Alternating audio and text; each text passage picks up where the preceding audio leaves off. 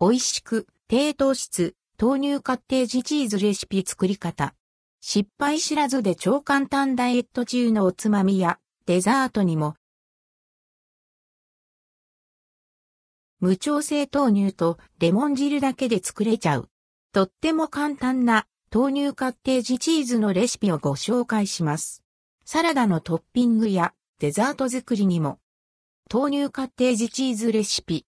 材料無調整豆乳 500ml レモン汁、またはお酢大さじ2お好みの調味料適量。作り方1、無調整豆乳を温めます。沸騰しないよう注意。2、温まった豆乳にレモン汁を注ぎ、30秒ほど待ちます。その後、木べらやスプーンなどでゆっくり混ぜると、徐々に分離していきます。3、ザルに清潔なキッチンペーパー、もしくは布巾を敷いて、2を注ぎます。30分から1時間ほど置き、水が抜けたら軽く手で絞って水気を抜きます。水気を抜きすぎるとパサパサになってしまうため注意。4、お好みの調味料をプラスして味を整えたら完成。豆乳カッテージチーズ味は豆乳の風味とレモンの爽やかな香りが広がる、さっぱりとした味わいのカッテージチーズ。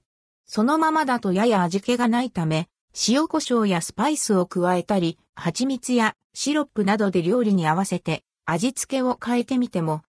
フードプロセッサーでペースト状にするとさらに口当たり滑らかに、水気をしっかり抜いて硬く仕上げたり、軽く抜いて柔らかめに仕上げたりと、好みに合わせて調節できるのも嬉しいポイントです。